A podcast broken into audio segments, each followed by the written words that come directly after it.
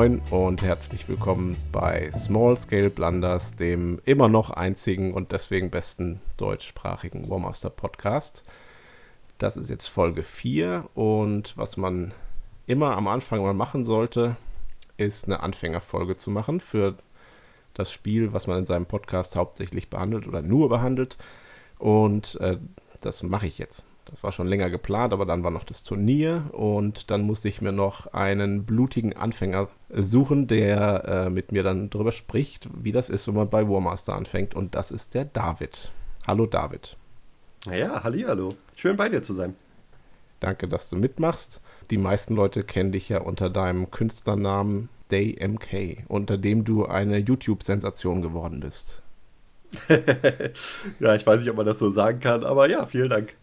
Genau. Du bist, du bist einer, du bist der, der produktivste deutschsprachige YouTube Warmaster, YouTuber, so rum.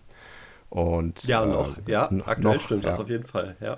Obwohl du nicht der Erste bist. Aber du hast eine Nein. sehr schöne, du hast eine sehr schöne Serie gemacht, äh, Road to Podmaster, und hast dann dokumentiert, wie du eigentlich neu einsteigst bei Warmaster und deine erste Armee bemalst und was du dir für Gedanken dazu gemacht hast. Und das fand ich sehr cool.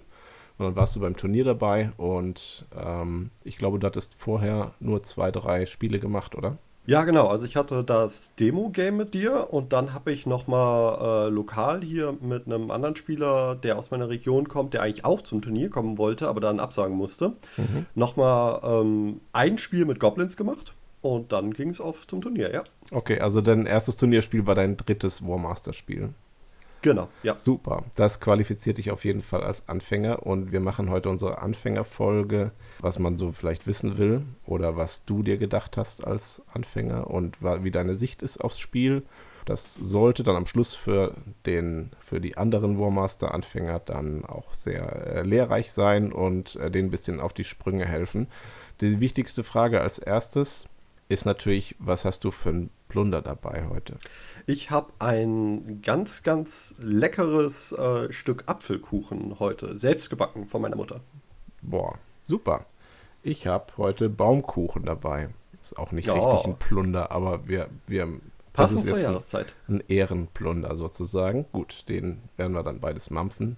Und äh, das war das Wichtigste. Jetzt kommt das Zweitwichtigste. Also wir steigen jetzt ein ins Thema.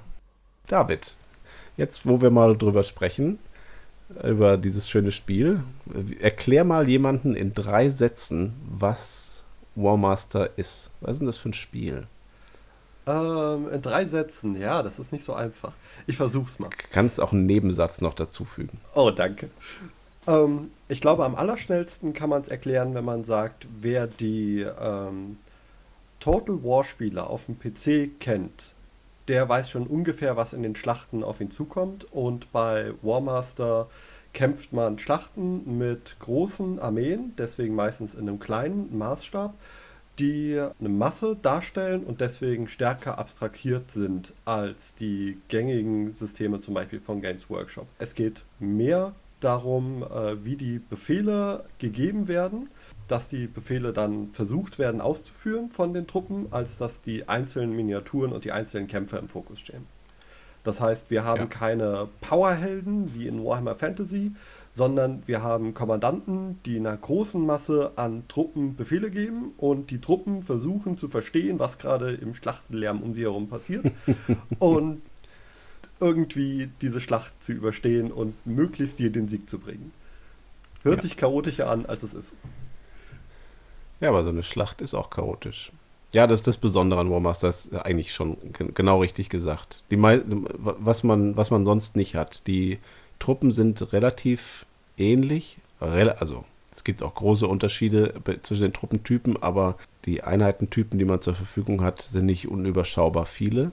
Das Spiel dreht sich nicht darum, wer jetzt, äh, ob der eine jetzt einen Zweihänder hat und der andere eine helle Bade, sondern da sind einfach Einheiten und die manövriert man. Und das wird gemacht von den Kommandeuren, von den deinen Charaktermodellen. Und die geben Befehle. Und die Befehle werden schwieriger, wenn die Truppen in einer schwierigeren Lage sind. Zum Beispiel im Gelände oder in der Nähe von einem Gegner oder haben schon Verluste oder oder.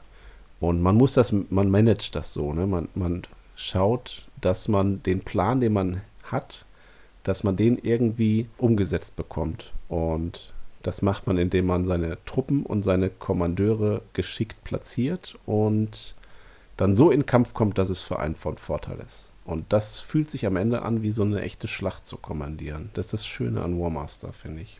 Ja, auf jeden Fall. Ah, super Spiel. ich jetzt schon wieder, hätte jetzt gerade wieder Lust, eine Runde zu spielen. ja, tatsächlich Gut. ging mir das direkt am Tag nach dem letzten Podmaster Open auch so, dass ich mir dann dachte, ja, gestern hattest du den ganzen Tag Warmaster gespielt, heute würdest du das auch wieder machen. Ja, Mensch, dann gut. Dann gucken wir uns jetzt mal genau an, wie man das als Anfänger macht. Ja, gerne. Warmaster. Wie fange ich da an? Warum soll ich überhaupt da anfangen? Erzähl mal, was gut ist an Warmaster. Wie, wie bist du überhaupt darauf gekommen? Ja, ich habe in meiner Tabletop-Erfahrung oder ja, in meiner Zeit im Tabletop-Hobby schon extrem viele Tabletop-Spiele gespielt. Ich habe das eben mal durchgezählt. Warmaster müsste jetzt mein 20. System sein, was ich aktiv spiele also beziehungsweise gespielt habe. Mhm. Und ähm, ja, was zeichnet da Warmaster für mich aus, dass ich das jetzt wirklich noch als 20. dazu hole? Ähm, ich habe zwar auch andere Schlachtensysteme ähm, gespielt, wie Field of Glory zum Beispiel, aber äh, die schönste Schlachtensimulation für mich bietet einfach Warmaster. Also, mhm. dass man richtig viele Truppen auf dem Feld hat dass sich das wirklich nicht wie so ein paar Einheiten anfühlt, sondern wie Armeen, die aufeinander prallen. Ja. Und dass man trotzdem noch ein schlankes Regelwerk hat, was das gut abbilden kann. Das ist für mich so das Aller, Allerwichtigste. Gepaart mit damit, dass ich finde, dass es ein sehr, sehr gutes Balancing hat. Also Armeelisten schreiben finde ich echt einfach. Ja. Zumindest im Vergleich zu anderen Systemen. Und äh, ja, die Community, die muss ich auch ganz klar hervorheben, weil ähm, die ist wirklich ausgesprochen besonders hier. Ja, es ist ein aktives, also auch ein, also ein lebendiges Spielsystem. Das ist auch vielleicht nochmal so ein, so ein Nebenaspekt. Ne? Also, wenn du das beste Spiel findest, was aber nur noch drei Leute spielen und auch äh, online nicht viel los ist, dann ist es auch extrem schwierig, es sei denn, man spielt einfach das in seiner kleinen Spielergruppe immer wieder. Aber fehlt dann trotzdem was, ja. Und mit dem, ja. mit dem Mass Battle, das heißt ja Mass Battle System, so wird das oft genannt, solche Spiele. Sowas wie Epic 40k oder auch eben Warmaster und dann gibt es relativ wenige andere noch dann. Und ja, wie du schon sagst, die, es geht ja eigentlich gar nicht darum, wie das aussieht. Also natürlich auch, dass das so aussieht, als ob da eine ganze große Armee auf dem Feld ist. Aber man könnte ja auch jedes andere System einfach dann kleine Figuren auf eine Base setzen, dann irgendwie 20, 10 mm Figuren statt einer großen. Ähm, aber es muss auch das Gefühl entstehen, eine richtige Schlacht zu leiten. Und das finde ich auch ganz gut bei Warmaster. Das ist ja immer das Beispiel von deinen 20 Systemen, war bestimmt auch Warhammer Fantasy dabei, ne? Ja, natürlich. Also Warhammer Fantasy war unter anderem dabei, aber auch die Fantasy-Variante von ähm, One-Page-Rules und natürlich auch Age of Sigma. Ähm, ja.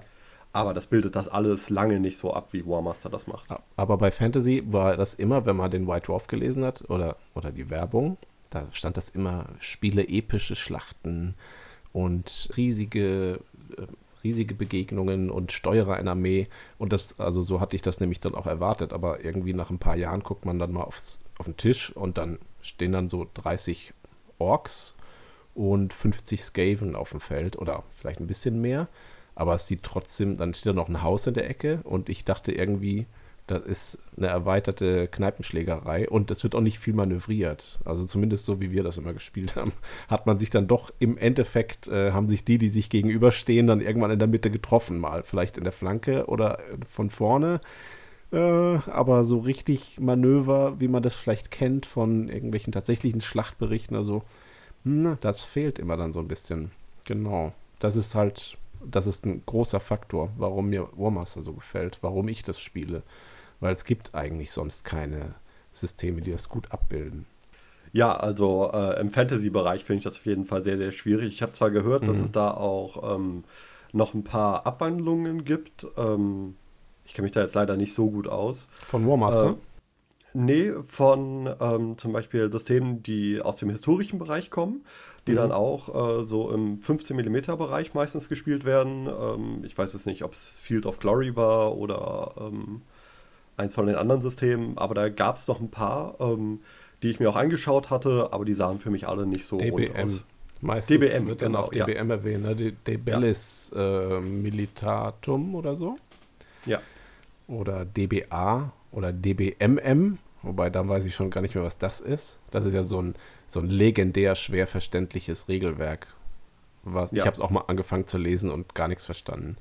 Äh, und das soll wohl auch so ein bisschen sein. Ich habe auch mal äh, Mayhem gespielt. Hast du schon mal von Mayhem gehört? Ja, gehört schon, aber ich habe es äh, nie selbst gespielt.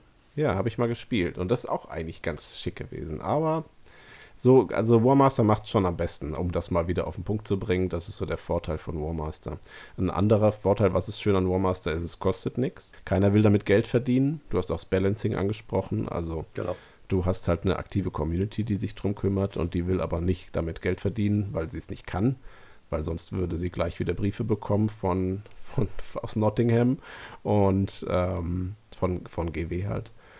Äh, die wollen also damit äh, auch jetzt, äh, die haben also keinen Druck, äh, da irgendwas äh, betriebswirtschaftlich zu entscheiden, sondern die wollen einfach ein schönes Spiel. Und äh, die Modelle, die kriegt man, früher hatte man die recht schwer gekriegt, aber inzwischen kriegt man sie sehr, sehr günstig durch den 3D-Druck.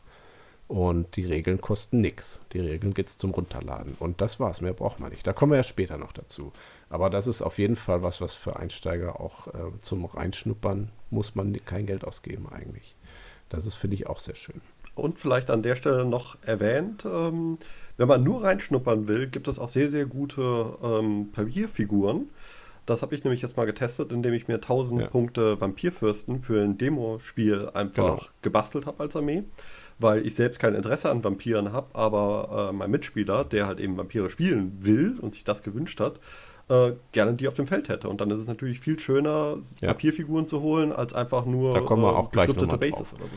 Also der Einstieg ist leicht, äh, das Spiel ist unterstützt, das Spiel ist gut, das Spiel mm, hat, ähm, hat, macht das, was es, was es soll, nämlich diesen, dieses Massenschlacht-Feeling zu erzeugen. Das ist super. Und äh, was, warum sollte man kein Warmaster spielen? Was, sag mal, ein Nachteil von Warmaster. Es ist für mich wenig ein Bier- und Brezelspiel. Also, wenn ich mich einfach nur an den Tisch setzen möchte, um mit meinem Kumpel ähm, über andere Themen zu quatschen, dabei vielleicht ein Bier zu trinken und Würfel auf das Feld zu werfen, so wie man das früher bei Age of Sigma konnte. Ich weiß jetzt nicht, wie es Mhm. heutzutage ist, ich will da keinem zu nahe treten. Äh, dann ist man da auf jeden Fall ähm, falsch. Ich glaube, in der letzten Folge wurde ich hier zitiert, so ungefähr mit bei Warmaster muss man schon nachdenken. Ja, man muss sich konzentrieren.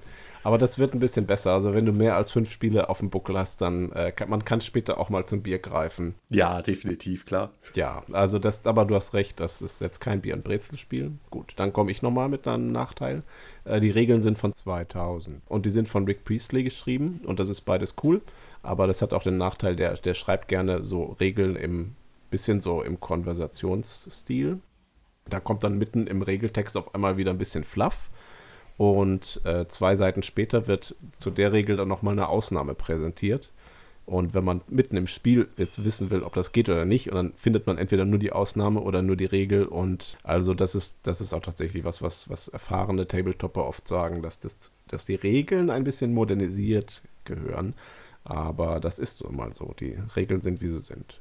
Aber wenn man sich, wenn man äh, Lust hat drauf, da sich auch mal ein bisschen einzuarbeiten und wenn man jetzt nicht direkt so One- One-Page-Rules sind sie nicht, sondern eher 100-Page. Ähm, aber dafür klappen die Regeln dann auch, wenn man sie mal kennt und die Basisregeln sind sehr einfach zu verstehen. Aber da kommen wir dann später vielleicht auch nochmal drauf. Gut, also jetzt hat sich jeder dafür entschlossen, Warmaster auszuprobieren. Die Regeln gibt es, habe ich schon gesagt, kostenlos. Da geht man auf wm-revolution.com und dann kriegt man die Regeln und die Armeelisten und alles, was man braucht, kostenlos zum Runterladen. Und wo ich es schon mal gesagt habe, wir spielen Warmaster Revolution. Das ist, eine, das ist die Fan-Version vom Originalregelwerk. Ähm, die hat ein paar Sachen eingepflegt, die der Rick Priestley für Warmaster Ancients äh, eingeführt hat. Die wollte er dann eigentlich ins zweite, die zweite Version von den Hauptregeln dann übernehmen für Warmaster, Warmaster Fantasy dann. Aber dann hat Games Workshop die abgesägt, das Spielsystem abgesägt. Und äh, dann kam es nicht mehr dazu. Also die haben das dann nochmal reingefügt und die betreuen die Regeln auch weiterhin da, äh, die Community. Manche Leute spielen noch das Original. Ich würde es nicht empfehlen. War Master Revolution ist, äh, ist eigentlich inzwischen überall akzeptiert soweit.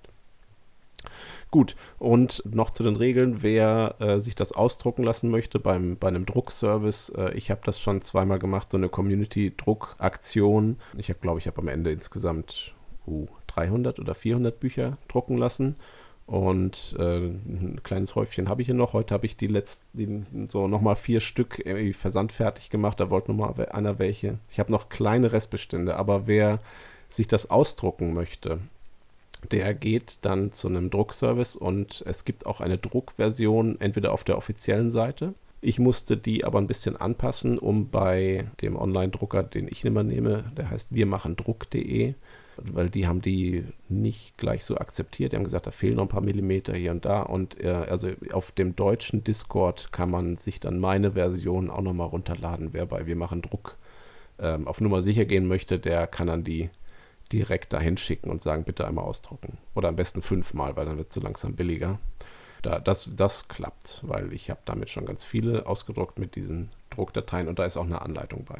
Super, jetzt haben also alle die Regeln. Hast du das auch so gemacht damals? Ähm, Vor fünf Wochen. Ich habe tatsächlich auf einem etwas anderen Wege angefangen und zwar bin ich vor allen Dingen über YouTube, über Warmaster nochmal gestolpert, beziehungsweise wurde daran erinnert, dass es das ja gab. Ich habe es natürlich vor Ah. vielen, vielen Jahren auch mal gesehen gehabt in Läden und so, aber da war ich noch mit anderen Systemen dann beschäftigt. Ja, ging mir auch so. Genau, und auf YouTube habe ich es dann wiederentdeckt und dachte mir, boah, das sieht ja genial aus und ja, dann schaut man sich mal so ein Regelvideo an und äh, merkt, okay, da beginnt also das Rabbit Hole hier von Warmaster auf YouTube. Da gibt es einiges zu sehen und dann habe ich tatsächlich auch die Regeln am Anfang nur über Videos gelernt und Ah ja. habe erst fürs Turnier, ehrlich gesagt, angefangen, überhaupt mal ins Regelbuch reinzuschauen. Gut, super. Und hat trotzdem geklappt. Ich habe keine Beschwerden von anderen Leuten gehört. Also ähm, war alles gut und ähm, ich hatte dann ja auf dem Turnier auch eins von deinen ausgedruckten Exemplaren bekommen und habe dann direkt angefangen, während dem Turnier fleißig da drin zu blättern und so zu tun, als hätte ich das Regelbuch schon mal vorher äh, großartig gesichtet. Genau. okay, ich bin auf dem Turnier. Ach, so sieht das Buch aus. Ja, ja. Okay, lustig. Das hat ja Bilder, die ja, das, Video waren. ja, genau. Ähm, aber das spricht ja dafür, dass es auch auf YouTube eine gute Präsenz gibt. Und ähm, dazu, ich möchte noch sagen, genauso habe ich auch zu Warmaster gefunden. Ich habe das auch damals ignoriert und dann zehn Jahre später mal ein Spiel gemacht und es nicht verstanden und dann wieder fünf Jahre gepausiert und dann bin, ich bin über einen Podcast reingekommen, aber da kommen wir auch gleich zu. Ähm, für die meisten ist es tatsächlich am bequemsten, tatsächlich zu YouTube zu gehen. Zu, gehen Sie mal nach YouTube und ähm, wer das Ganze deutschsprachig haben möchte, mal die Regeln sich erklären zu lassen, der kann zu dem Wraith gehen. Wraith's Tabletop oder so heißt der. Nee, Wraith's Crypt. Und wer das nicht verstanden hat, wie ich das ausspreche, ich hab, packe alles, was ich hier an Links erwähne, auch später in die Show Notes. Also das kann man sich dann gleich dann anklicken. Ähm, also deutschsprachige Regelerklärbären ist dieser Wraith. Der macht das, glaube ich, auch ganz gut. Und ich meine, der hat alle, der, der hat das komplette Regelbuch durcherklärt. Und dann gibt es im deutschsprachigen Raum noch diesen wahnsinnigen Typ, der heißt DayMK. Der hat auch ein bisschen was dazu, ne? Und da kommt auch noch ein bisschen mehr von dir, kann es sein? Ja, also ist auf jeden Fall noch mehr geplant. Ich werde jetzt äh, wahrscheinlich keinen Regelüberblick über alle Sachen geben, weil da, wie gesagt, wie du schon angesprochen hattest, Rave Crypt, meine ich heißt er, sehr, sehr gute Videos zu gemacht hat. Wir haben es Ähm, jetzt beide mal versucht. ja, und ähm, ja, es gibt auch noch im Englischen sehr gute Videos und da sehe ich einfach wenige Beispiel? Sachen. Äh, ich glaube, I Am Standing heißt er. Bin mir nicht ganz Ja, sicher mit ja. dem Namen. Nee, ist Ähm, auch nicht ganz leicht, ja. Und äh, auf jeden Fall, da sehe ich aber wenig, was ich mit meinem Kanal da noch beisteuern kann. Aber ich werde Ja. ähm, Videos darüber machen, was für Regeln man schnell mal vergisst, auch was ich so beim Turnier mitbekommen habe, was selbst die Veteranen nochmal nachfragen mussten. Ähm, vielleicht mache ich da auch ein paar Shorts mal zu. Ähm, Du wolltest eine Fraktionsübersicht machen, hast du das noch vor? Äh, ja, ich werde auf jeden Fall, habe ich auch angepeilt, noch ein paar Deep Dives machen zu Fraktionen. Und ja, Battle Reports hatte ich auch noch geplant. Ich habe so einige Ideen, was noch kommen soll. Und du hast das äh, gut und du hast auch schon erwähnt, der Mann heißt Ian M. Standing. Aber dazu gibt es auch einen Link. Das ist sozusagen im englischen YouTube-Bereich. Wenn ihr da einmal draufklickt und alle Videos seht von dem, und der hat sehr viele, dann wisst ihr eigentlich alles. Der hat Dutzende von Spielberichten, der hat jede einzelne Fraktion, wie, wie du gesagt hast, mit so einem Deep Dive ist, ist der, also der geht die Fraktionen alle detailliert durch. Der gibt da Beispielarmeelisten. Und der hat auch ein, der hat die kompletten Regeln auch sehr ausführlich und sehr gut bebildert. Also besser kriegt man das nicht hin, glaube ich. Das braucht kein anderer mehr versuchen. Äh, der Ian Standing, der ist super. Genau. Und dann gibt es noch im englischen YouTube-Bereich den Warmaster Podcast. Das ist zwar ein Podcast, aber die machen auch ganz viele ähm, Videospielberichte. Da kann man sich auch sehr viele coole Sachen angucken und die kennen sich auch aus. Und das ist dann auch unsere Überleitung zu den Podcasts. Und da gibt es genau zwei. Und der, der eine, das sind wir, dann hört ihr gerade, das ist der Small Scale Blunders. Und äh, der andere Podcast ist der Warmaster Podcast. Einen anderen Namen haben sie sich nicht ausdenken müssen, weil es, wie gesagt, nur die gibt. Und das ist der äh, Paul und der Barry. Und die haben inzwischen 190 Folgen demnächst aufgenommen. Und ähm, die haben auch alle Armeen schon zweimal durch teilweise. Und äh, die machen auch immer so ähm, Turnierberichte und das hört, kann also wenn man Englisch verstehen kann, dann äh, ist das auch eine gute Anlaufstelle. Also gut. So, das waren unsere Tipps jetzt für Podcasts und YouTube und alles, was man aus dem PC so rauskriegt. Wo geht man dann hin, wenn man sich das alles jetzt passiv sozusagen reingelesen und reingeguckt hat?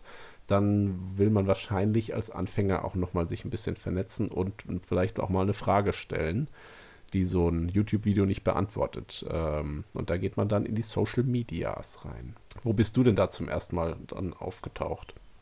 Das allererste Mal, glaube ich, war ich auf Reddit. Ich glaube, es gab irgendeinen Link in einem YouTube-Video oder so. Und dann mhm. habe ich einfach mal in Reddit nachgeschaut und habe dort nach dem irgendeinem Discord-Server gesucht weil ich Discord immer ähm, am angenehmsten finde und ähm, ja, ja, bin dann da auf den internationalen Warmaster Discord-Channel gestoßen. Mhm. Dreht weiter, ich kau gerade. Ah, okay, perfekt. Ja, dann mache ich gerne weiter.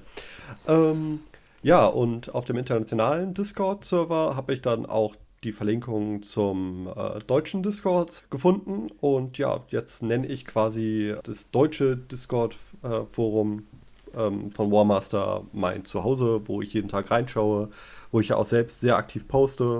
Im Internationalen schaue ich immer mal wieder rein, aber bin lange nicht so aktiv. Da versuche ich mehr ähm, quasi auf Fragen von Anfängern einzugehen, die ich jetzt auch schon beantworten kann oder gebe Feedback. Ähm, aber meine Posts findet man eigentlich fast nur im Deutschen Forum. Ja, Discord ist auch super praktisch. Also das ist genau die richtige App, also die, die, die richtige Anwendung für, für so eine Community. Ähm, Wer es noch nicht kennt, ich war auch am, ich habe auch am Anfang eine Weile lang gedacht, ach, jetzt noch irgendwie noch ein Social Media und noch ein Account und dann habe ich aber angefangen und habe schnell gemerkt, dass das richtig praktisch ist. Ich würde auch sagen, da passiert eigentlich so das meiste online zu, zur Community von, von Warmaster. Es gibt einen englischen Discord, also einen, internationalen Discord, kann man ja sagen. Ja. Der hat so 1000 Mitglieder momentan und es kommen immer, immer mal wieder welche dazu. Und da war ich lange aktiv, da bin ich auch da ein Admin von. Und dann habe ich irgendwann gedacht, äh, wir bräuchten sowas auch. Und dann habe ich dann dieses Jahr dann noch den Deutschen dann gemacht. Und der hat jetzt so 150 Mitglieder ungefähr. Und das ist ja, es spiegelt ganz gut die Relation wieder. Wir sind ja jetzt nicht so eine große Community wie in Großbritannien, wie das immer so ist bei GW-Sachen oder zumindest bei Specialist Games. Aber äh, ja, manche Leute können halt nicht so gut Englisch und äh, ich fühle mich da auch wohl. Jo, und dann gibt es noch Facebook und da gehe ich eigentlich gar nicht so richtig hin. Also es gibt sowohl eine deutsche GW, äh, Warmaster GW-Seite, als auch eine internationale englische. Und auf der deutschen ist leider fast gar nichts los. Ich poste da auch dann halt so, wenn ich jetzt irgendwie einen neuen neuen Podcast veröffentliche oder wegen dem Turnier. Aber da sind sehr wenige. Und auf, dem, äh, internationalen Face auf der internationalen Facebook-Seite sind dafür vier Millionen Leute und äh, man kann nicht mal irgendwas zu Ende lesen. Da kommen schon drei neue Beiträge und auf Facebook richtig mal eine Diskussion zu führen, das geht irgendwie überhaupt nicht. Ich, also nach zwei, drei Posts äh, versandet das dann alles und dann geht auch das Interesse weg, weil die Leute das alles nicht mehr oben angezeigt bekommen. Äh, also ich, wie man Facebook jetzt außer so ein bisschen zum Gucken äh, richtig nutzt, das weiß ich nicht. Es gibt allerdings auf Facebook auch so eine Files-Section, also gibt es auch viele Dateien, die man da findet. Dafür ist es ganz gut. Und ansonsten fliege ich da eigentlich nur mal so drüber. Ich poste auch einen Einladungslink für die beiden Discords auf jeden Fall. Da kommt man ja immer nur mit Einladung rein. Ähm, die laufen dann aber nach einer Woche ab. Also wenn, wenn einer noch nachträglich das hört und rein will, der geht dann einfach auf Facebook und postet da was und da sehe ich das auf jeden Fall auf der deutschen Facebook-Seite. Oder man findet mich irgendwie anders. So, dann sind wir online so rundum versorgt, oder? Fällt dir noch was ein? Nee, also ich würde sagen, du hast jetzt die wichtigsten Sachen alle genannt, ähm, auch wo ich mich so rumtreibe oder was mir bekannt ist. Ich war nie bei Reddit, Warmaster Reddit. Ist da viel los? Jein. also es okay. wird schon ähm, regelmäßig da noch gepostet, aber der Natur der Sache her wird da vor allen Dingen ähm, Bilder und Updates zu Armeen und sowas äh, gepostet. Mhm. Also ich glaube, international wird da Facebook äh, besser aufgestellt sein Reddit hat für mich halt dasselbe Problem, was du mit äh, Facebook beschrieben hast. Es gibt halt keine richtige Sortierung, sondern es wird quasi ähm, das Aktuellste angezeigt und alles andere muss man sich rauswühlen. Das finde ich sehr, sehr mhm. unbequem, mhm. gerade wenn man äh, so verwöhnt von Discord ist. Ja, Discord ist auch, man kann ja auch da wie mit Skype dann miteinander reden. Also da gibt es auch immer so einen Raum, wo man da reingehen kann und dann praktisch miteinander in echt reden. Und weil das, glaube ich, Discord auch ursprünglich so ein, so ein Gaming-Ding ist, äh, kann man auch problemlos ähm, seinen Bildschirm teilen. Also wir haben da zum Beispiel, wenn ich mal Demospiele auf Tabletop Simulator mache, kann man da auch streamen sozusagen und sich das angucken, was andere Leute auf ihrem PC machen. Und genau, wie du sagst, die Sortierung. Man kann dann, das ist dann alles äh, unterschiedliche Kategorien, Malen, Taktik, äh, die einzelnen Armeen haben einen eigenen Kanal und ähm, ja, auch so Warmaster Media, also wenn neue Videos erscheinen oder jetzt ein, ein ähm, Podcast-Folge. Genau. Also da findet man sich einfach viel besser zurecht. Und wenn einem irgendwas nicht interessiert, dann schaltet man das stumm und dann kriegt man auch nur irgendwie so ein, so ein Symbol angezeigt, dass was Neues ist, wenn auch wirklich was gepostet wird, wo, dort, wo es einen interessiert. Super. Gut. Ich muss jetzt immer lachen, wenn ich super sage, weil ich gemerkt habe, dass ich in jeder Folge ungefähr 150 Mal super sage, weil mir einfach alles gefällt. so, und jetzt muss ich mal schön sagen.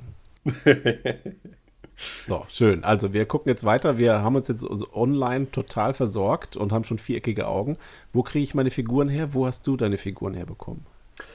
Ähm, ich habe ehrlich gesagt ein buntes Potpourri aus verschiedenen äh, Quellen. Und zwar die allerersten Figuren habe ich von meinem Bruder dankensweise drucken lassen. Der hat mir von Thingiverse ein paar von den kostenlosen Modellen als Test äh, ausgedruckt, damit mhm. ich ähm, quasi mir erstmal anschauen kann, wie sieht der Maßstab so aus, traue ich mir das überhaupt zu, äh, die Miniaturen zu bemalen, bevor ich 500 äh, Goblins mir bestelle und das öffentlich verkünde, dass ich die jetzt alle bemalen werde bis zum Turnier. Ja, und danach habe ich dann auch noch dankensweise aus der Community ähm, noch äh, Leute gefunden, die mir Modelle gedruckt haben. Und letztendlich habe ich die meisten Miniaturen dann bei Excellent Miniatures aus Deutschland, einem Druckservice, bestellt. Mhm. Okay, genau. Das werden wahrscheinlich auch die meisten Leute. Entweder drucken sie sich was oder lassen sich was drucken. Genau. Und an Druckservices gibt, wie gesagt, gibt es Excellent Miniatures. Das ist so der zweitbeste Laden in Deutschland. Und der allerbeste Laden in Deutschland ist natürlich Sams Druckladen. Der heißt offiziell inzwischen Warbringer Miniatures. Und der hat auch bald ein super Logo. Ich muss es ja, nur noch cool. malen. Und dann hat Sam auch ein schön, schönes Logo. Der vertreibt jetzt alles von Forest Dragon. Also wenn man, wenn man Figuren will und man möchte nichts falsch machen, dann äh, reichten diese beiden Infos eigentlich. Forest Dragon Forest Dragon, äh, ich weiß nicht, wie sie es machen. Die machen äh, äh so die 3D-Dateien für inzwischen extrem viele Armeen und es kommen immer neue dazu. Und äh, das ist eigentlich so der Goldstandard und die haben halt wirklich, wirklich viele Armeen im Angebot. Und wer sie sich nicht selber drucken möchte, der geht dann zu Excellent Miniatures. Die sind der Goldstandard, muss man ehrlich sagen, in Deutschland. Die kommen, glaube ich, aus der Zahn, Medizin. Also die, die drucken sonst irgendwelche Füllungen und haben da Industriedrucker stehen für ganz viel Geld und äh, machen also einfach gute Qualität. Davon wenig unterscheidbar sind dann so Sachen von Leuten, die einfach auch einen guten Drucker gekauft haben. Und dazu gehört auch der Sam. Von dem habe ich auch Sachen gedruckt und die sehen auch schick aus. Und ich glaube, preislich ist das da auch deutlich angenehmer. Da müsste mal den Sam fragen. Aber die, die von beiden würde ich auf jeden Fall mir Sachen drucken lassen. Und äh, wer selber druckt und nicht Forest Dragon äh, mit Forest Dragon glücklich wird, wo geht der hin? Ich habe ähm, noch Modelle von, äh, wie gesagt, Thingiverse, was ich schon angesprochen habe. Viele von meinen Grünhäuten sind, wie der Name passend sagt, von Greenskin Miniatures. Ich habe jetzt bei Excellent Miniatures noch einige Keyslab-Modelle bestellt. Die kommen von, ich weiß nicht mehr, ist irgendein polnischer Hersteller. Po Polish Lightning wahrscheinlich. Ja, Polish Lightning, genau. Ja. Und ähm, dann, der, wer, war, wer war fast der, noch mit der erste, oder ich glaube kurz nach Forest Dragon ist der gute äh, John Braceby aus, aus England irgendwo, Cromarty Forge. Ah, der ja, ist genau. auch noch ein guter Anbieter. Ja, richtig. Der, der Cromarty Forge bietet äh, immer Armeen an oder der designt seine Armeen, dass man sie als zwei verschiedene, die Modelle für zwei verschiedene Armeen einsetzen kann was, was eine voll lustige Idee ist. Der hatte dann halt zum Beispiel so untote Wikinger. Und die kannst du sowohl als Vampire-Accounts einsetzen, als auch als Norse, also die halt Wikinger. Fraktion, aber die sind dann halt so ein bisschen untot, wenn es einen nicht stört. Die Einheitentypen, die es nur auf einer Seite gibt, die hat er dann halt extra gemacht, aber es gibt auch viel Überlappendes, wo die Modelle einfach zu zwei verschiedenen Einheiten passen. Einmal Vampire, einmal Norse. Da kannst du also auch ein bisschen, bisschen, bisschen, bisschen flexibler. Ja. Jo, gut. Und äh, dann gibt es noch tausend andere. Müssen wir nicht alle durchgehen. Es gibt eine Liste, ich glaube, äh, es gibt auf Facebook eine einigermaßen ausführliche Datei, wo, wo man immer findet, die wird, glaube ich, auch ab und zu mal gepflegt. Die werde ich auch verlinken, wenn, wenn ich sie finde. Das, äh, da kann man sich das alles angucken. Aber das sind auch schon mal die wichtigen gewesen. Super. Schön. Wunderbar. Dann haben wir jetzt Figuren. Und welches Gelände braucht man? Braucht man überhaupt Gelände? Also ich finde Gelände bei Warmaster auf jeden Fall äh, sehr wichtig. Was für Gelände man benutzt, macht aber einen Riesenunterschied. Ähm, das heißt, ich finde, man kann bei Warmaster so natürlich auch relativ vollklatschen mit Gelände, solange man darauf achtet, was es ist. Also ähm, es gibt Gelände, das die Sicht sehr, sehr stark einschränkt und auch die Fähigkeit, äh, eine Armee zu kommandieren. Und es gibt Gelände, das halt eben äh, diese Problematiken mit der Sichtlinie und der Kontrolle der Truppen nicht hat. Und dementsprechend finde ich, kann man da ruhig relativ viele Sachen wie Felder und Mauern und so weiter einsetzen. Das gibt auch ein schöneren, schöneres Bild zum Spielen. Das ist aber tatsächlich, wir kommen nachher auch noch zu so typischen Anfängerfragen und das ist aber auch eine. Wie viel Gelände brauche ich überhaupt? Und das steht nämlich nirgendwo. Die tatsächlichen Geländeregeln sind auch ziemlich knapp bei Warmaster und bewährt hat sich jetzt eigentlich so ein Turnierstandard aus äh, UK. Den haben wir auch dann genommen für äh, unser Turnier letztens. Und das sind dann immer drei Waldgeländestücke, drei Hügel, drei Loose Terrain. Das ist dann immer zum Beispiel Felder oder Sanddünen oder so. Drei lineare Hindernisse, also Hecken oder Mauern, was, was ganz wichtig ist, weil sonst sind, hat, man keinen Grund, ähm, keine Streitwagen zu nehmen, wenn man sie dann zur Verfügung hat. Und da kommen aber Streitwagen nicht drüber, aber eine Mauer logischerweise. Und da kann man da auch so ein bisschen Parkverbotszonen für, die, für, für Streitwegen einrichten. Also drei Mauern noch dazu und dann noch so drei bis fünf diverse Sachen. Einfach unpassierbares Gelände oder einen See oder einen Fluss und so. Genau. Aber das sollte jetzt halt nicht zu voll sein, aber wenn man das so, so macht und jedes Geländestück auch die Frage, wie groß soll das sein? Also wenn ihr so, äh, weiß ich nicht, nicht größer als 20 mal 20 Zentimeter und auch immer so ein bisschen Platz lassen dazwischen, dann ist das eigentlich okay. Man, man, man braucht meistens Gelände, wo Infanterie sich ein bisschen eingraben kann und nicht der Kavallerie ausgeliefert ist. Und die braucht aber auf der anderen Seite auch ein bisschen ihren Platz. Also wenn man diese, diese Geländestücke so frei verteilt auf dem, auf dem Spielfeld, dann müsste das klappen. Wer Mauern braucht oder mal ein paar Hütten oder so äh, oder eine Windmühle, Cromarty Forge, da gibt es auch 3D-Modelle und auch schöne Festungen. Wer Festungsbelagerung spielen möchte, ist ja ein Riesenteil in den Regeln, aber keiner spielt sie. Wenn man eine Burg angreifen möchte, Cromarty Forge hat die auch. Und ansonsten bastelt man sich sein Gelände einfach. Da gibt es ja genug Ideen. Oder man kauft sich Neoprengelände. Das ist auch gut. Ne? Gibt da so Flecken mit, mit Wäldern drauf und Hügeln drauf und so. Das ist auch nicht teuer.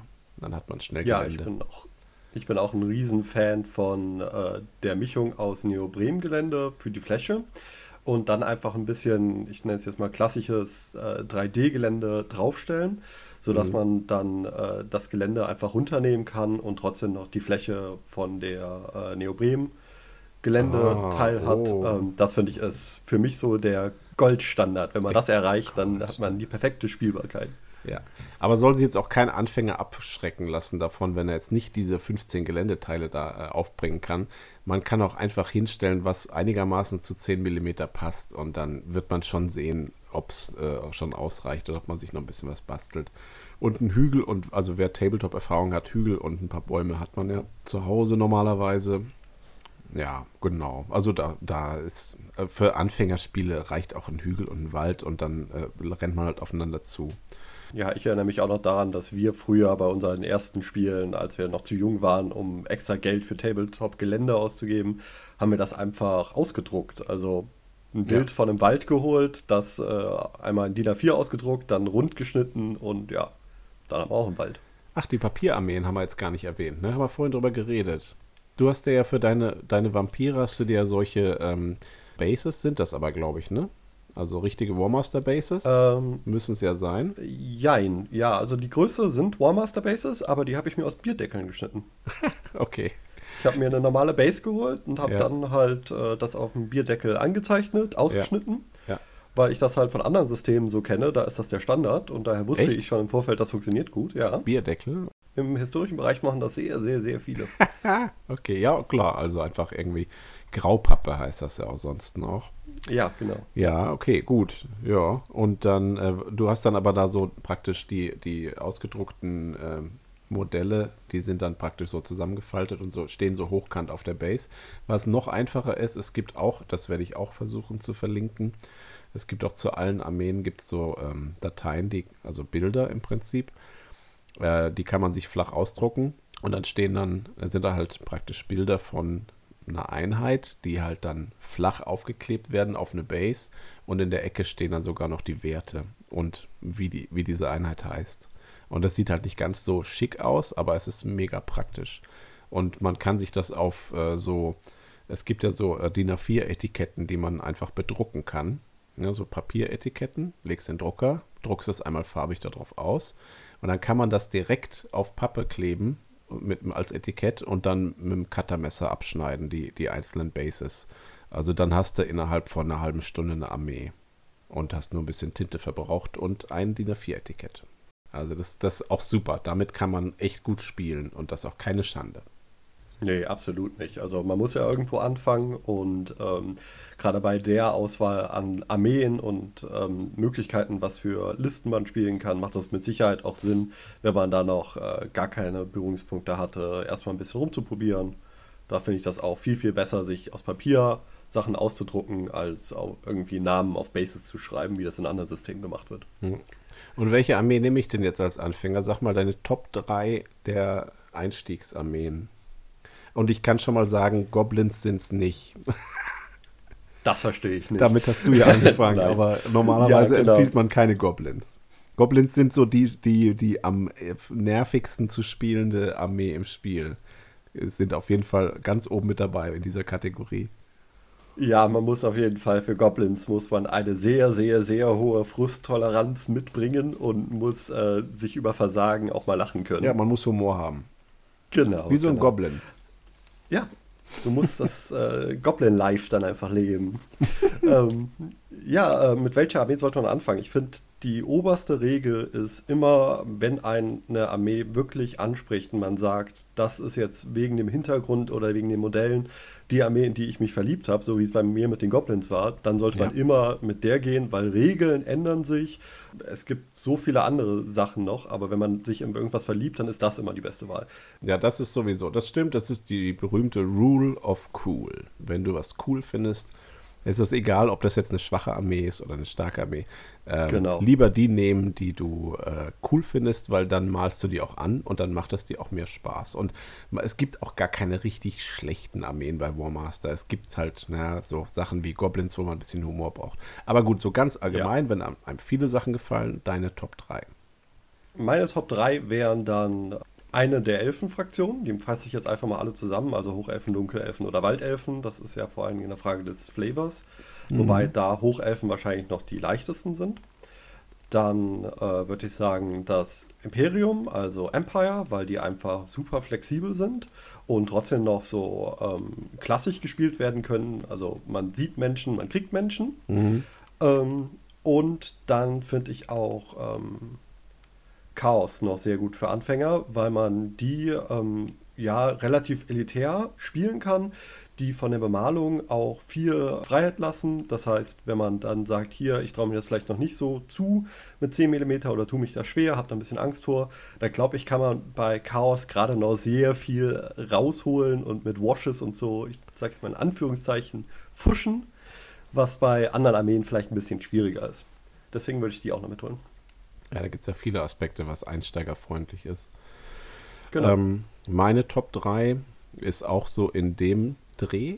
Also man empfiehlt immer zum Beispiel Imperium, weil es einfach so diese Vanilla-Standardliste ist, sage ich mal, wie in jedem GW-Spiel. Äh, Die Menschen sind immer langweilig, aber sind auch immer die ausgeglichensten, sage ich mal.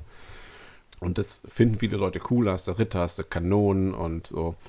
Aber ich finde sie, ich, ich weiß gar nicht, ob, ob die auch wirklich so leicht zu spielen sind, weil die, die, die Truppen, die, also die normalen Infanteristen sind halt ziemlich, also die reißen nicht viel. Aber es ist eine Armee, die, die alles dabei hat. Also das äh, finde ich auch wichtig. Äh, du kannst das Spiel kennenlernen damit. Du hast Kavallerie, du hast Infanterie, du hast Zauber, du hast Artillerie, du hast Beschuss und äh, nichts ist besonders übertrieben davon. Zum Lernen auf jeden Fall gut. Hochelfen wären auch auf meiner Liste. Wahrscheinlich dann sogar an Platz 1, sage ich jetzt mal, weil die dann auch den so Anfängerfehler mehr verzeihen, weil die einfach, die, die machen am meisten, was du sagst im Vergleich zu anderen, äh, zu anderen Armeen, weil die den besten Kommandowert haben. Ja, also die spielen sich, glaube ich, am angenehmsten und die haben auch eigentlich alles dabei. Die haben Kavallerie, Infanterie, die haben sogar äh, Flieger auch. Die haben Terror dabei, die haben Magie dabei, äh, Beschuss dabei, Artillerie. Es ist die langweiligste Auswahl, weil es wirklich die meisten dann damit anfangen. Aber es ist eine schöne Armee. Sieht, die Modelle sehen super aus, äh, ist alles dabei. Wer sich ein bisschen mehr begrenzen möchte zum Lernen, hätte ich auch gesagt Chaos oder Zwerge. Chaos zum Beispiel hat äh, kein Beschuss, null. Und ist jetzt natürlich nicht so doll damit, äh, das Spiel kennenlernen zu wollen. Oder es hat fast kein Beschuss, sage ich mal. Die Zwerge haben dafür mehr Beschuss, aber keine Kavallerie. Also das sind beides äh, so eher so Armeen, die sich auf einen bestimmten Aspekt konzentrieren. Die Zwerge können auch nicht zaubern. Die können anderen Leuten nur den Tag vermiesen, die versuchen zu zaubern. Aber die Zwerge spielen sich auch relativ ähm, flüssig, sage ich mal. Die haben auch Kommando 10. Und äh, wer sich lieber auf bestimmten paar Aspekte konzentrieren möchte am Anfang und dann erst später dann Sachen wie Zauber und Beschuss dazu nehmen möchte, der kann auch mit Chaos und mit Zwergen anfangen. Hätte ich jetzt auch so gesagt. So eine der ältesten Armeen ist halt Orks oder Goblins noch schlimmer, aber die haben halt ganz schlechte Kommandowerte und da geht oft halt, ni- klappt oft nicht das, was man möchte bei, bei seinen Befehlen. Das finde Ja. ich zu frustrierend. So als generelle, um da eine generelle Empfehlung auszusprechen, gut, das waren so, das waren so, damit kann man wahrscheinlich auch nichts falsch machen mit der Auswahl. Was ich nicht machen würde, meine erste Armee waren, waren Tomb Kings gleich und diese Untotenregeln, die hebeln so viele Kernaspekte vom Spiel aus, dass man fast irgendwie so, wenn ich da, damit anfange, dann lerne ich fast so ein bisschen so ein anderes Spiel kennen und wundere mich dann später, wenn ich dann wechsle auf irgendwas. Also wenn man es cool findet, auf jeden Fall, aber jetzt so als allgemeine Empfehlung, glaube ich, würde ich die auch sein lassen. Ja, deswegen schrecken mich auch die Untoten aktuell so ein bisschen ab. Deswegen habe ich die auch nur aus Papier gewählt. Genau aus dem Grund. Gut. Dann hat man seine Armee und dann muss man mal anfangen zu spielen. Äh, am besten fragt man jemand, ob man äh, das mal von einem erfahrenen Spieler gezeigt bekommt. Ich habe da schon ganz viele Demospiele gemacht. Du hast auch schon Demospiele ge gegeben oder nur bekommen? Nee, das ist noch ausstehend. Okay. Gut, guten Appetit.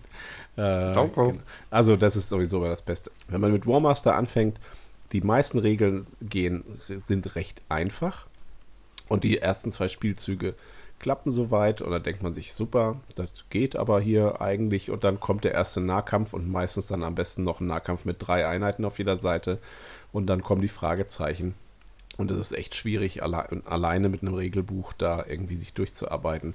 Äh, sucht euch auf jeden Fall einen, der das schon kann und äh, der kann euch dann erklären, wie das geht und wo man nachgucken muss, wenn man was genauer wissen möchte. Und äh, das ist immer das Beste. Man kann über Tabletop Simulator spielen, da gebe ich auch ab und zu mal ein Demospiel. Oder man geht einfach mit zwei Spielen unterm Gürtel äh, gleich auf ein Turnier wie Spotmaster. Äh, das war jetzt gerade im November. Äh, vielleicht finden demnächst auch noch ein paar statt nächstes Jahr. Genau. Und äh, dann guckt man einfach. Ja, so geht das. Und dann spielt man einfach und kauft sich nach und nach alle Armeen, die es gibt. Und freut sich. Was ist deine nächste Armee? Also wie ich eben schon gesagt habe, Kislev ist jetzt das nächste, was ja. ich mir schon bestellt habe. Aber ähm, genauso wie ich meine Grünhäute gerade als Konglomerat aufbaue, also Orks und Goblins gleichzeitig, habe ich das auch mit den Menschen geplant. Das heißt, ich werde meine Kislev-Armee so ähm, strukturieren in ihrer Basis, dass ich direkt äh, daraus auch Empire bauen kann und versuche gerade noch einen Weg zu finden, wie ich vielleicht auch Araby und die anderen ähm, menschlichen Fraktionen mit, alles abdecken mit kann. Kislev. Mit möglichst, mit möglichst viel Kislev, ja. Oh, okay. Das heißt, ähm, große Bärenreiter dann als Elefanten und äh, Stimmt, vielleicht ein paar fliegende erzählt. Schlitten als, ähm, als ähm, fliegende Teppiche und so. Ich glaube, das wird ganz witzig und ich glaube, das sieht auch dann äh, cool auf dem Schlachtfeld aus. Das fragen sowieso ab und zu mal Leute, auch Anfänger, ob sie jetzt auch, gerade heute hat, glaube ich, einer gefragt, ist das schlimm, wenn ich jetzt Tiermenschen als Chaos-Barbaren einsetze in meiner Chaos-Armee? Und ich kenne keinen, der sagt, das ist schlimm. Also man muss halt vorher einmal sagen, das sind jetzt Chaos-Barbaren. Und man soll jetzt nicht halt jetzt irgendwas Goblins hinstellen und sagen, das sind meine Chaoskrieger. Das ist dann natürlich ein bisschen verwirrend für den Gegner, aber sowas kann man immer machen. Und auch wenn du sagst, jetzt, ähm, ich setze halt meine Ulanen da, die Flügel-Ulanen ein als äh, Imperiumsritter, äh, muss man sich kurz, genau. kurz umgewöhnen. Es geht auch, also da ähm, kann man eigentlich auch viel, auch so ein bisschen proxen und, wie nennt sich das, halt dann äh, mit anderen Modellen darstellen. Das ist, glaube ich, auch fast eine gute Überleitung zu den häufig gestellten Fragen von Anfängern. Ja, genau. Ja. Wir machen mal weiter mit unserem nächsten und auch letzten großen Segment. Wenn man dann erstmal spielt oder sich dafür interessiert, dann haben die meisten, also gibt es so ein paar Fragen, die tauchen echt andauernd auf. Und was ist die häufigste Frage, David? Ich glaube, die allerhäufigste Frage, die ich bis jetzt gelesen habe, ist die Basierung von Modellen. Also wie viele Modelle kommen auf eine Base und gibt es verschiedene Basegrößen? Äh, das ist tatsächlich auch eine häufige. Aber ich meinte, ich wollte jetzt äh, unterschwellig auf die anspielen, die mit den Proxen zu tun hat und mit den anderen Modellen für, für andere Einträge. Weil ich finde, die meistgestellte Frage ist, ey, wo sind denn die Schwertmeister von Höth oder Hoth oder ich weiß nicht, wie sie sich aussprechen bei den Hochelfen? Und was ist mit den weißen Löwen? Und wo ist denn meine Phönixgarde? Und dann sind die immer ganz enttäuscht, wenn man sagt, die hast du schon. Das sind einfach Speerträger. Ja, aber die Schwertmeister schlagen immer zuerst zu. Ja, aber das ist bei Warmaster egal. Das ist auch noch so. Da, da müssen sich manche umgewöhnen. Das ist so weit rausgezoomt, dass das eigentlich egal ist, ob bei deiner Einheit Hochelfen Speerträger, auch vom Fluff her, äh, sind das halt die meisten Truppen, die die Hochelfen aufstellen. Und wenn da vorne nochmal 100 Schwertmeister mit rumrennen in der ersten Reihe, dann wird das von so einer Einheit im Warmaster-Maßstab an der Performance nichts ändern, dass man sagt, die brauchen jetzt eine Attacke mehr oder so. Das ist halt so dieses Level an Abstraktion. Bei Warmaster geht es gar nicht so darum, ob der eine jetzt einen Zweihänder hat und der andere zuerst zuschlägt, sondern einfach nur, dass es eine Medium-Infanterie. Hochelfen haben Medium-Infanterie. Wer aber seine Schwertmeistermodelle hat, zum Beispiel von äh, Forest Dragon, habe ich vorhin gerade geguckt, die haben das alles und das findet man inzwischen auch alles. Der kann dann einfach sagen, ich nehme die einfach als äh, Speerträger und freue mich, dass sie schön aussehen. Oder das, was man dann immer als erstes sagt, ist, gebt den einfach einen magischen Gegenstand. Und dann sagst du, dann hast du auch schön dargestellt am Modell, die Schwertmeister, das sind Speerträger, die haben aber ein Schwert der Macht. Super. also das muss man erstmal verstehen, dass halt die, diese ganzen Sachen, die man von Fantasy kennt, die sind halt viel granularer, also viel kleinteiliger, die Unterschiede gibt es bei Warmaster nicht. Hochhelfen haben eine Nahkampfinfanterie und eine Fernkampfinfanterie und fertig. Aber gerade das fand ich oder finde ich sehr, sehr äh, befreiend und gut, ja, ehrlich gesagt. Das stimmt. Weil das gibt einem halt eben die Möglichkeit, zum Beispiel äh, Tiermenschen in einer Chaosarmee zu spielen, ja. was super gut passt. Ja. Ähm, und dass sie halt minimal verschiedene Profile haben, äh, das soll da ja keinen aufhalten. Ja. Also ich, ich warte noch auf eine Chaos-Armee. Ich kriege eine, eine Metall-Chaos-Armee von, also die alten GW-Modelle. Und da habe ich auch gedacht, äh, da fehlen mir so ein bisschen die, die Barbaren. Aber dann nehme ich einfach meine, meine Dämoneninfanterie und sage, das sind Chaos-Barbaren. Fertig. Passt auch, wenn ich die, die, die Chaos-Krieger male ich eher als Zinsch an, alle. Und die passen dann zu meinen Dämonen. Und dann kann man einfach sagen, das sind meine Chaos-Barbaren. Super. Ja, ja, ist doch perfekt. Gut, das war die erste Frage. Und dann machen wir mit deiner ersten Frage weiter. Die, die, äh, wie viele Modelle pro Base, hast du gesagt? Ja, genau. Und, was ist die Antwort? Das ist unterschiedlich bis hin zu egal. Das heißt, ähm, fast alle Einheiten sind auf derselben Basegröße, äh, 40 mal 20 Millimeter. Mhm. Im Prinzip ist es egal wie viele Modelle da drauf sind, solange der Gegner es erkennen kann. In der Regel hat man die Modelle alle auf äh, in so Reihen direkt ausgedruckt oder auch wenn man die alten Zinn-Modelle noch kauft, ja. waren die früher auch meistens noch auf so Reihen, auf sogenannten ähm, Strips, Stripes, nee, also Streifen. Strips sind das, Strips, Streifen. Genau. Ähm, und davon klebt man dann zwei Stück in der Regel hintereinander und dann hat man eine sehr, sehr schöne Einheit, die auch ähm, eine gewisse Mannstärke darstellt. Ja, also das ist, das ist eine super häufige Frage. Wie viele Strips pro Einheit? Was ist ein Strip? Also eine Einheit hat immer eine Anzahl von Standard-Bases.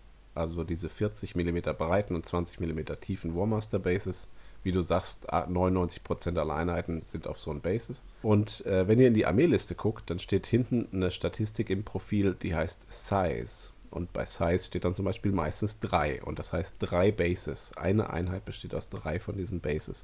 Und was da drauf klebt, ist eigentlich egal.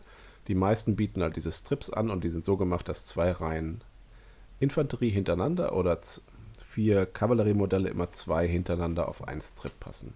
Aber ihr, manche haben halt auch einzeln gegossene oder gedruckte Modelle. Stellt ihr einfach hin, wie es Spaß macht. Also zum Beispiel Wolfsreiter. Hast du das nicht auch gemacht? Deine, deine Goblin-Wolfsreiter, nur drei ähm, Wölfe auf einen Base?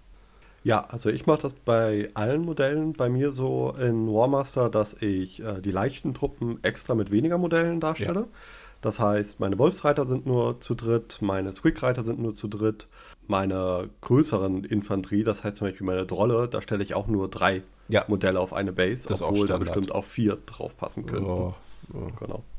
Genau, man muss ja auch irgendwie anmalen können. Und also man muss, man muss das nicht alles voll klatschen oder wenn man es nicht möchte. Ich habe letztens eine schöne Lizardman-Armee gesehen mit 2 mm Modellen. Da ist dann sehr viel, sind sehr viele auf einem Base drauf. das sind aber nur, hast du die auch gesehen? Nee, ich habe nicht. Ich habe schon 2 mm Armeen gesehen, aber die Armee, die du jetzt gesagt hast, nicht. Nee. Der hat, da hatte einer einfach so einen so so ein Fladen Green Stuff auf dem Base ge, ge, gedrückt und das dann noch so ein bisschen zurechtgeschnitten und so ein bisschen drauf rumgetüpfelt und das dann so angemalt, dass das aussieht wie halt eine mega fette Infanterieeinheit. Also eine Riesenformation und die passen halt auf so ein Warmaster Base. Genau, ja, also das ist egal. Ja eine geniale Idee. Ja, ja. Wenn, wenn auf beiden Seiten solche. Genau, der hat gleich zwei Armeen damit gemacht. Hat auch nur einen halben Tag gedauert, hat er gesagt.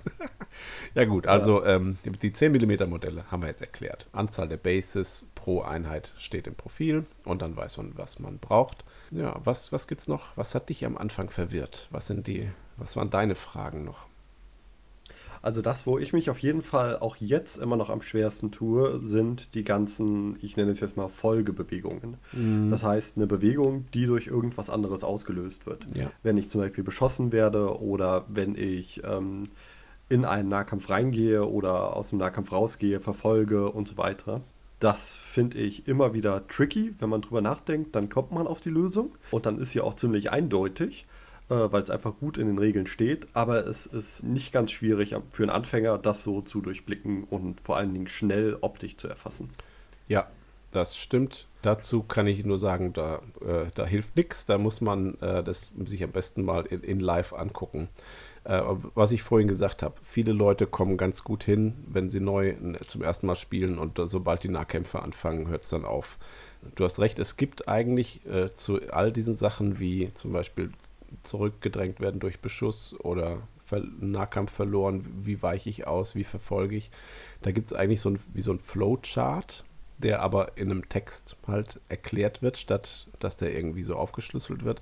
Und da ist, äh, geht eigentlich immer, äh, gibt es eigentlich immer so eine Reihenfolge, der, du machst zuerst das und dann machst du das und dann machst du das und damit löst sich dann auch sehr viel auf. Und dann gibt es leider dazu halt dann noch teilweise einige Ausnahmen. Und das braucht man, muss man ein bisschen spielen, bis man die, bis man das so äh, intuitiv drauf hat. Allerdings sind diese Ausnahmen dann auch wirklich Ausnahmen auf dem Tisch und in den allermeisten Fällen reicht das, wenn man sich ein paar Grundregeln eingeprägt hat und dann erklärt sich das von selbst. Ist aber am Anfang tatsächlich sehr schwierig, das zu schnallen. Aber äh, für alle, die damit Schwierigkeiten haben, es kann eigentlich keiner die Regeln, muss ich ganz ehrlich sagen. also ich weiß nicht, wie es dir ging, bei, auf dem Turnier jetzt zum Beispiel. Man braucht, man braucht nicht traurig sein, wenn man irgendwie mal was falsch gespielt hat. Paul und Barry vom Warmaster Podcast, wenn man sich die Videos anguckt, da gibt es kein Spiel, wo die nicht irgendwas entweder so ein bisschen fudeln, weil sie einfach keinen Bock haben, das jetzt genau auszuzirkeln. Die sagen einfach, ja, stell, stell sie halt dran. Wir wissen ja, dass sie verfolgt haben. Oder wo sie tatsächlich irgendwie auch was falsch spielen. Irgend so ein Detail oder irgendeine Ausnahme vergisst man eigentlich jedes Spiel. Und ich habe auch schon mit dem, nicht Autor, aber ich habe mit dem Warmaster Revolution Chef oder Kurator, habe ich, hab ich auch schon gespielt. Und der hat das auch nicht alles richtig gemacht und ich mache das auch nicht alles richtig. Ähm, man vergisst einfach ab und zu mal Kleinigkeiten, aber das ändert am Ausgang vom Spiel eigentlich nichts. Das muss man so ja, akzeptieren. Ne? Äh, so, aber die, die allermeisten Sachen sind eigentlich nach zwei, drei Spielen drin. Hattest du denn auf dem Turnier das Gefühl, dass du da überfordert warst oder, ähm, oder ko konntest du es nach zwei Spielen schon ganz, ganz anständig? Also überfordert habe ich mich nicht gefühlt, weil ich das Gefühl hatte, dass die Grundregeln, wie du schon gesagt hast, ähm, sehr eingängig sind. Und die hatte ich auch nach den ersten zwei, drei Spielen hatte ich die dann drin, dass ich auch wusste, was meine Armee macht, worauf ich mich äh, bei meinen Einheiten achten muss, was da ihre Sonderregeln sind. Das finde ich nämlich auch sehr schön an Warmaster, dass du wirklich eine sehr begrenzte Anzahl an Sonderregeln für die Einheiten hast. Ja. Und die ganzen Situationen, wo irgendwas knapp wurde oder unklar war, da habe ich mir einfach angewöhnt, die Sachen vorher meinem Gegner äh, anzusagen, so wie ich es spielen will, damit der nicht im nächsten Zug dann irgendwie äh, überrascht ist, dass dann irgendwie zwei Zentimeter fehlen oder so. Und das Zweite ist, ich finde, man kann auch, wenn man nicht total kompetitiv ist, einfach mal sagen, lass uns drum würfeln und ähm, dann haben wir einen schnelleren Spielfluss. Ähm, da machen wir es entweder äh, so, wie du denkst oder wie ich denke und wir klären nach dem Spiel dann, ähm, wie die Regel wirklich wäre wir einigen uns jetzt einfach mit einem Würfelwurf drauf und dann ist gut. Aber wem es hilft, wie gesagt, es ist ein Rick Priestley-Spiel. Und äh, wenn man mal sich Interviews mit dem anguckt oder auch mal schaut, wie der spielt, das hat er damals auch schon so gemacht. Der steht nicht am Tisch und sagt, nee, warte mal, aber da gibt es doch die Ausnahme. Die, der, der, der macht das teilweise als Rollenspiel, habe ich den Eindruck, so ein bisschen, der sagt dann halt so, ja, guck mal, die stehen hier, natürlich würden die da jetzt in die Flanke fallen, so, ne? das, die sind ja nicht doof, so, so ungefähr. Also nicht, dass der so Regeln schreibt, die, der hat schon detailliert Regeln geschrieben, aber am Tisch lässt er auch mal fünf gerade sein, also das, das geht schon. Da, da brauche ich das da auch nicht heiliger sein als der Papst. Ich finde auch, dass das für Warmaster sehr, sehr gut funktioniert. Also ich finde, die Armeen und Regeln sind auch so geschrieben, dass man ganz häufig auch einfach sagen kann, gut, wie wäre das denn jetzt narrativ? Sowas wie Orks, die sind schlechter drin zu kommandieren, aber wenn sie mal vorne sind, dann funktionieren die von selbst. Und genau aus diesem Gedanken, finde ich, kann man auch ganz viel anderes ableiten, wo man dann einfach sagt, ja, okay, wir regeln das jetzt so, wie das für uns beide einfach logisch im narrativen Sinne wäre. Wenn der Mitspieler das, das auch macht, kein Problem. Ansonsten aber brauchst du jetzt keine Angst haben, dass das jetzt ein Rollenspiel ist. Äh, die Regeln sind, die decken eigentlich 98 Prozent der, der Situation klar ab. Ich hatte auch gar keine Situation, wo die Regel nicht eindeutig im Regelbuch stehen würde.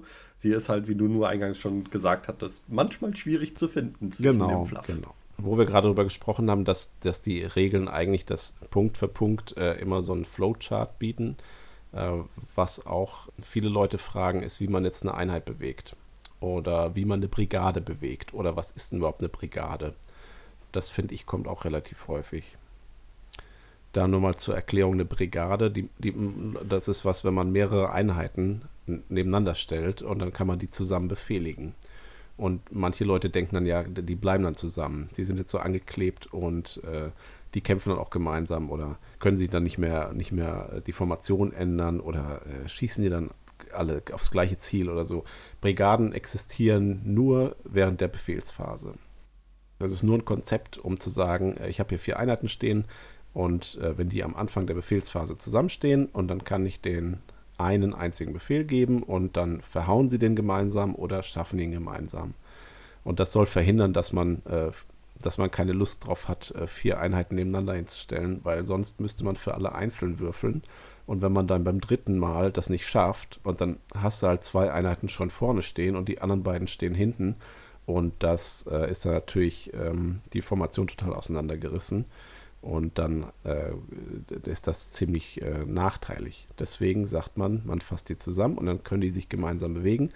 Aber außer diesen Kommandos äh, existieren die in der Schuss- oder Nahkampfphase, existiert keine Brigade und beim nächsten Spielzug können ganz andere Einheiten eine Brigade bilden. Hauptsache, sie stehen am Anfang des Zugs zusammen.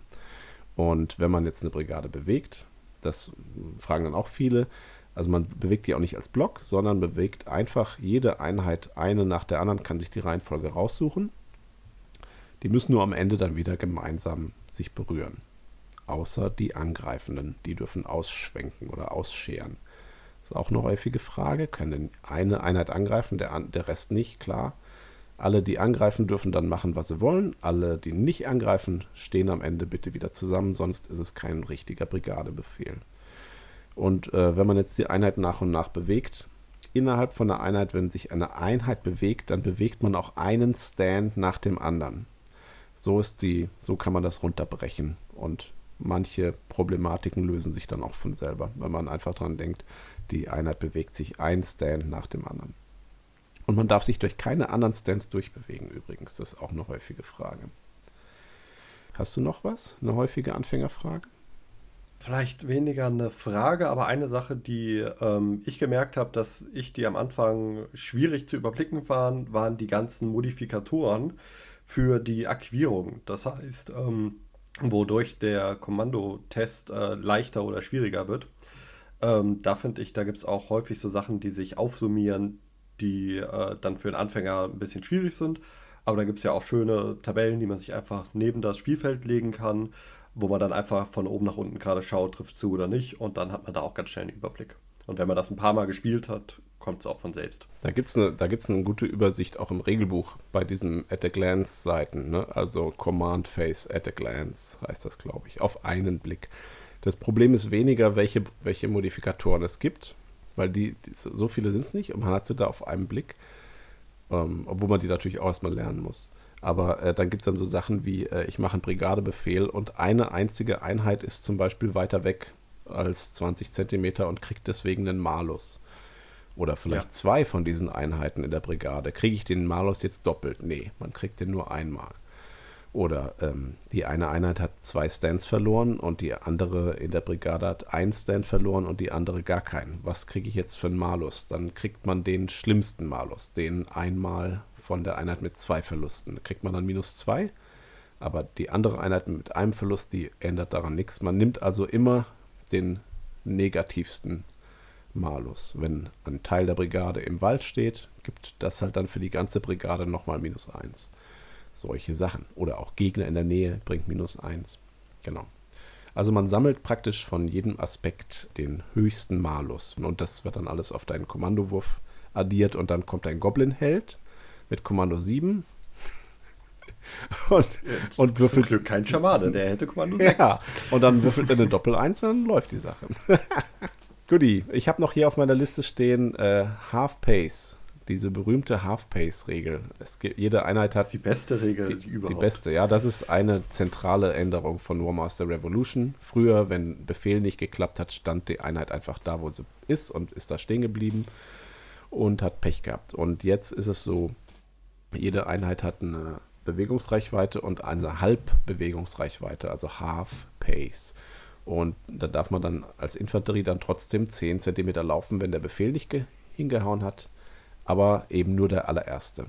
Das ist jetzt so eine Anfängerfrage oder eine häufige Frage, weil das im Regelbuch doof dasteht. Dass, dass man liest das zuerst, liest sich das so, als ob jeder Befehl, der nicht hinhaut, dann praktisch verhindert, dass die Einheit weitere Befehle bekommt, aber sie dann trotzdem sich halb bewegen darf. Das geht aber nur beim allerersten Befehl. Beim zweiten und beim dritten bleibt sie tatsächlich dann stehen. Ja, genau. Sorgt aber schon dafür, dass der Frust rausgenommen wird, dass man nicht einmal den Befehl ähm, testet und dann kann man gar nichts mehr machen mit dem Helden, sondern dann kann man wenigstens eine Sache machen und dann ist Schluss, aber da hat man wenigstens was gemacht. Das ja. Finde ich ganz, ganz wichtig. Wichtig, ja, wichtig für Goblins. Die können sich dann nämlich pro Held äh, eine Brigade halb bewegen pro Spielzug und kommt damit dann ja. auch irgendwann übers Feld. Ne? Das war beim Turnier mein kompletter Schlachtplan. Ja, genau. Er hat teilweise auch funktioniert. Genau. Also, ja, jede Brigade von mir hat einen eigenen Helden bekommen, damit die sich in Half-Pace nach vorne bewegen. Richtig. Und so macht man es auch, zum Beispiel als Ork-Spieler. Äh, das ist der eine, das ist der, die eine Idee dahinter und die andere Idee ist äh, die berühmten Flieger, die hinter deiner Artillerie landen und dir dadurch schon minus eins auf den Befehlswurf geben. Und man will eigentlich versuchen, sich schnell noch rumzudrehen und die zu erwischen. Aber früher war das dann halt oft so, ja, Befehl nicht geschafft, äh, dann werden sie in den Rücken angegriffen und können noch nicht mal zurückschießen und sind dann auf jeden Fall im Eimer. Und so können sie sich höchstwahrscheinlich dann wenigstens rumdrehen mit ihren 5 cm und den Fliegern nochmal eine verpassen. Ja. ja. So, das sind so die, Haupt, der, die Hauptidee dahinter. Ja, super. Dann sind alle Fragen beantwortet, die ich jetzt hier zumindest mir ausgedacht habe. Hast du noch was? Nee, also von meiner Seite sind wir auch durch. Ich glaube, da haben wir auch ganz, ganz viele Sachen jetzt schon beantwortet für Leute, die jetzt sich für das Thema interessieren ja. und mit dem Gedankenspielen anzufangen oder gerade so wie ich am Anfang sind. Ja, dann haben wir jetzt alles schön durchgearbeitet. Ist bestimmt äh, für jeden was dabei, der sich das als Neuansteiger anhören möchte oder mal ein bisschen kennenlernen möchte, das Spiel. Vielen Dank, dass du da warst und ähm, ja, wir hören uns bestimmt auch mal wieder zu einer anderen Folge, wenn du uns berichtest, wie deine Multikulti-Kislev-Imperiums-Arabi-Mischung sich so macht. da machst du bestimmt wieder ein Road to, Road to alles, was zwei Beine hat. Äh, ja, ja, auf jeden Fall. Und vielen Dank auch für die Einladung hier. Ähm, ich denke, das wird ein bis bald. Gut. Ist dein Kuchen aufgegessen? Noch nicht ganz, das Stück war zu groß. Okay, gut, dann, dann mach dich jetzt mal daran. Und vielen Dank, dass du da warst. Und äh, äh, würfelt schön eure Blunder und. Moment, würfelt schön eure Blunder und äh, esst schön eure Plunder. Macht's gut, bis dann.